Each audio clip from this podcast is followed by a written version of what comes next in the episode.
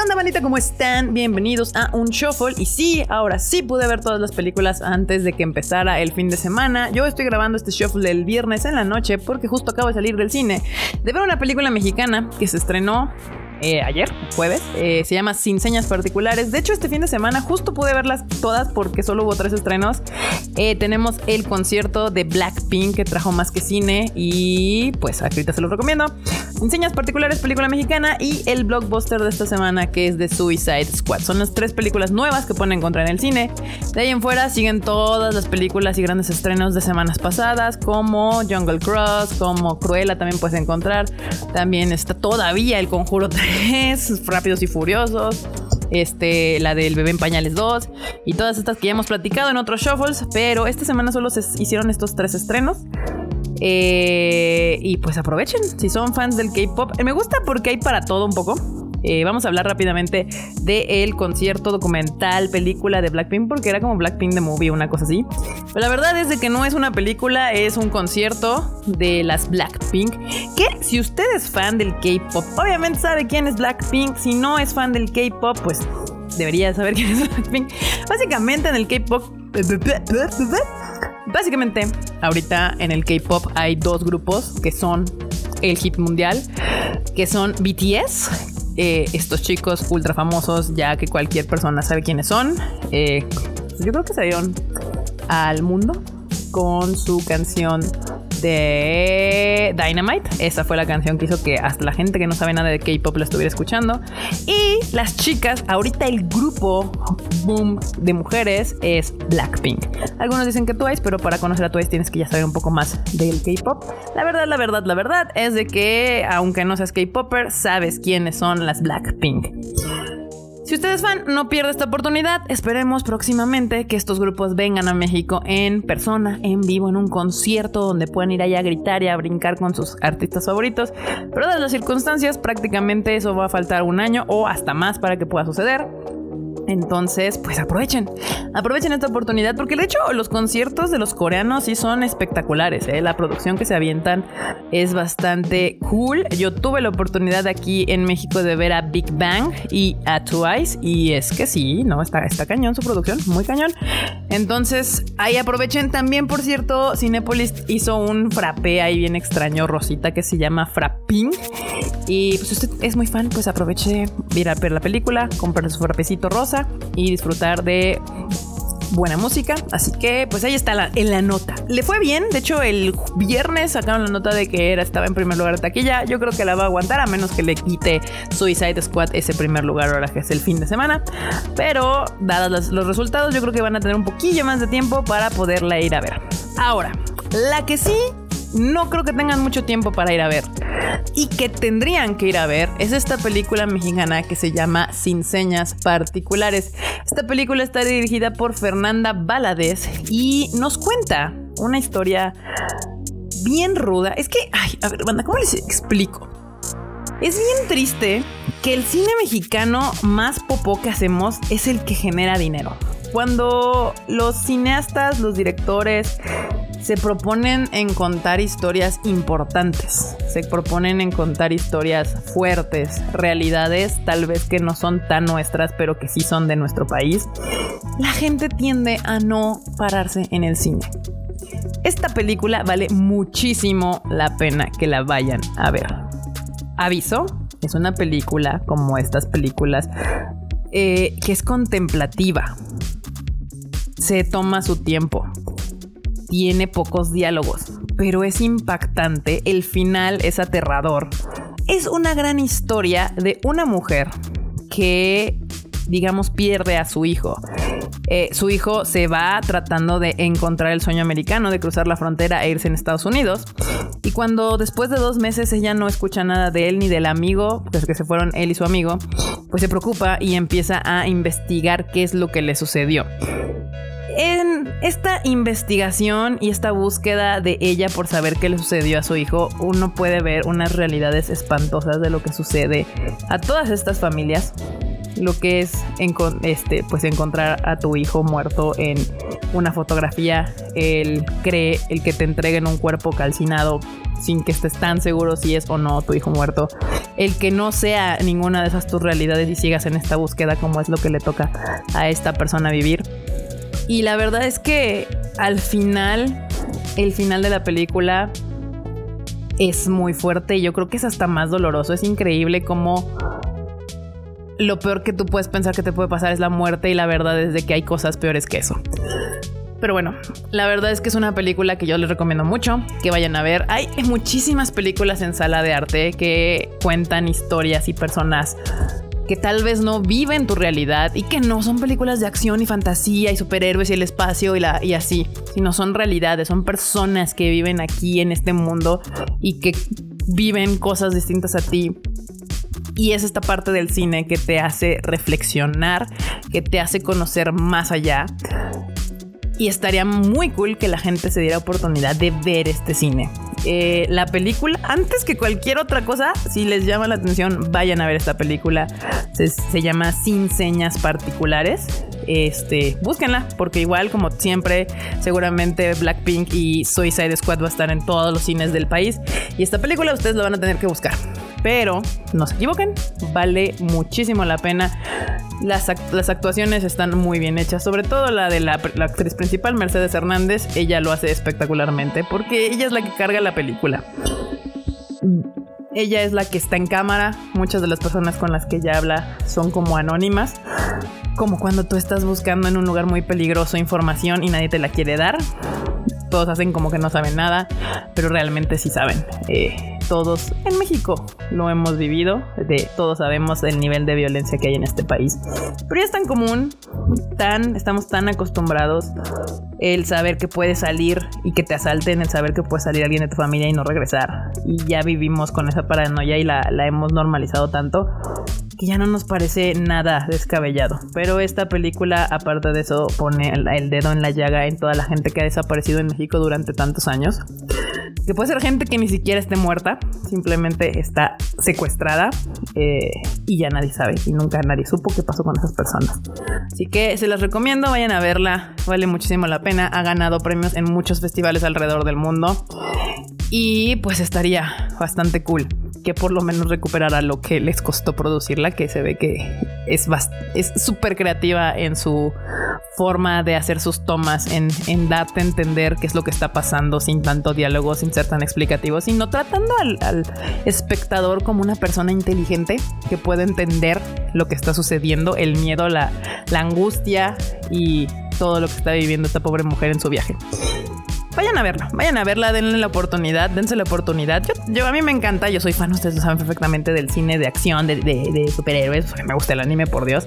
Pero también está padre ir a ver este tipo de historias. Dense chance, dense chance de conocer este tipo de cine y también dense chance de ver que no todo el cine mexicano es una porquería, no todo el cine mexicano es comedia romántica. Eh, hay cine con propuesta, nada más que este cine con propuesta no trae los millones de promoción que traen los hijos de Derbez o Marte Gareda o Mar Chaparro. Así que, este, pues vayan a verla, apúrense porque saben que estas películas duran tres días en cartelera, tal vez toda la semana de aquí al miércoles, porque el jueves se va a estrenar eh, Free Guy y pues va a haber cambio de cartelera y puede ser que no sobreviva tanto esta película. Ahora, ahora vamos a hablar de el fenómeno de esta semana, de la película que todo el mundo quiere ver esta semana. Eh, Suicide Squad. Bueno, de hecho se llama The Suicide Squad porque la primera que se llamaba Suicide Squad fue, pues todo el mundo la hizo popó. Y la verdad es que sí es bastante malita. Yo siempre he dicho que el malo de la película es lo que te construye mucho una película de superhéroes. Y esa película estaba muy mal hecha. Total, James Gunn tiene unas discrepancias ahí con eh, Marvel porque iba o no dirigir la tercera de Guardianes de la Galaxia. Total, entre que sí, que no, que quién sabe, shalala. DC lo contrata para hacer un reboot del Escuadrón Suicida, Suicide Squad 2 o de Suicide Squad. De hecho, sería de Suicide Squad. Eh, y pues la verdad es que este señor, de hecho, o sea, es bien curioso porque de mis películas favoritas de, del universo Marvel, todas estas de Black Widow y Capitán América. Curiosamente, mi película favorita es Guardianes de la Galaxia 1. Es la que más me gusta, la que más disfruté ver en cines. Entonces yo dije, sí, pues es prácticamente la misma premisa. Son un conjunto de desadaptados que entre sus problemas, pues van a salvar al mundo, ¿no? O sea, no son el clásico Superman o el Capitán América, que son buenos, buenazos, buenitos, y todo lo hacen bien y todo es por el amor y la justicia, sino estos son los personajes que a mí me interesan, estos personajes grises, estos personajes que tienen buen corazón, pero pues también reaccionan ante sus ideales y no todo es perfecto y su moral compás no es así de blanco, blanco, puro y casto, y me parecen sumamente geniales.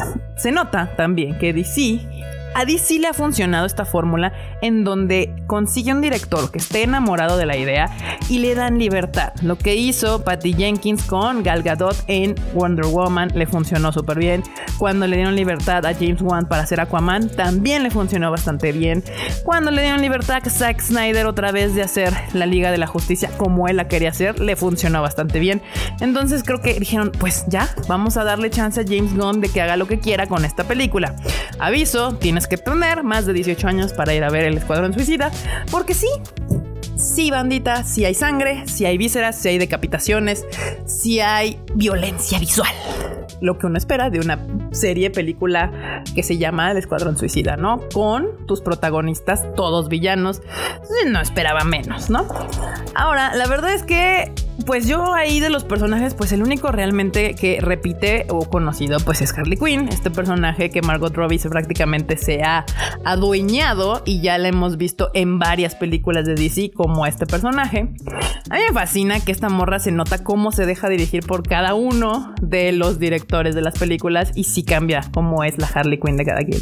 A mí me gusta mucho cómo James Gunn dirige a Harley Quinn. Es también como cuando Zack Snyder dirigió a Gal Gadot me gusta mucho cómo los personajes femeninos dirigidos por mujeres cambian y, les dan más profundidad, como a Galgado con Patty Jenkins o en Birds of Prey, que, que, también fue dirigida por una chica a esta Margot Robbie. Pero lo que hace James Gunn y lo que hizo bien Zack Snyder con estos dos personajes es que aparte en las escenas de batalla las hace ver poderosas, fuertes, independientes, yo puedo sola, no necesito ayuda y eso me encanta y, siento que a veces en, cuando en Patty Jenkins lo que le falta, le falla un poco con Galgado es que lo hay siempre termina llorando y está bien, pero se supone que es una diosa acá amazona poderosa, me la pela Superman. Entonces, esa parte me, molesta un poco cuando, en cambio, ustedes vean Justice League, o sea, aparte del de diosa amazona, es, una diosa amazona poderosa de que me pongo al tú por tú con Superman y témanme porque te parto a la madre. Y esa dualidad me gusta mucho.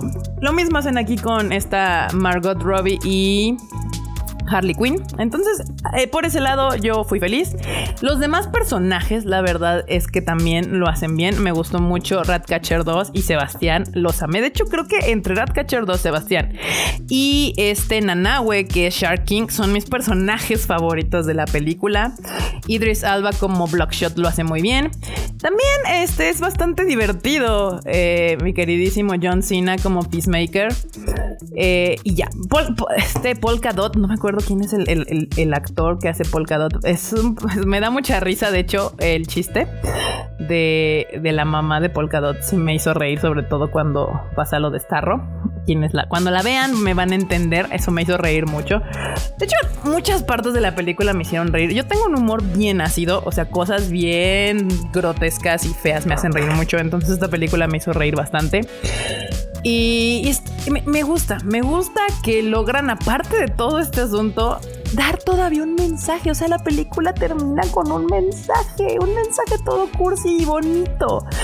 Eh, estoy impactada.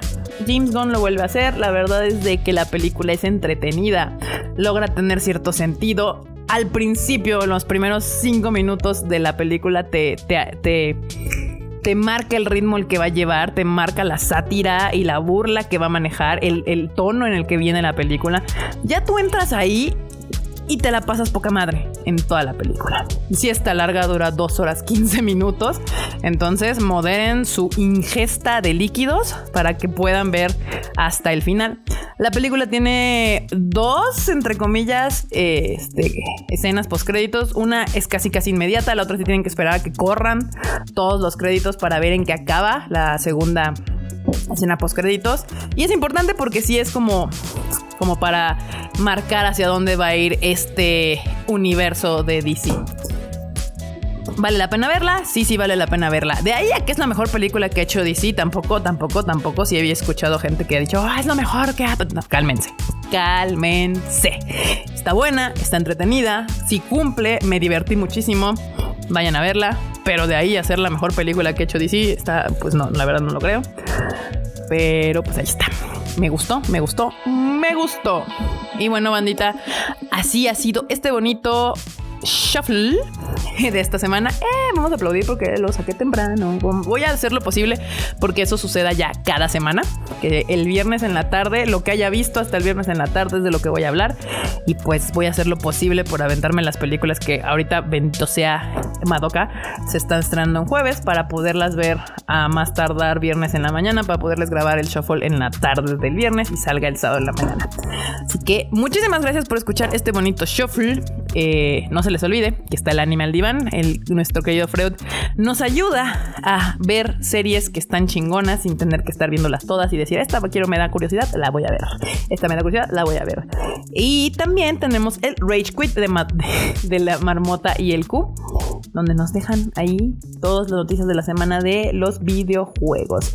Suscríbanse a los podcasts, ya saben, ahí en Spotify, iTunes y Apple Podcast le dan follow y ya les avisa que ya que se ha subido un nuevo programa también del Tadaima Life. Lo tenemos en versión podcast por si usted quiere ponerse a trapear, hacerse el desayuno, lavar los trastes mientras está escuchándonos hablarles de todo este mundo geek que nos encanta, nos fascina. Y bueno, muchísimas gracias. Yo soy Kika. A mí me pueden escuchar en mis redes, bueno, escuchar, leer, este, escribir, interactuar en mis redes sociales como Kika MX-bajo. Y nos estamos escuchando en el siguiente Shuffle. Bye, chi.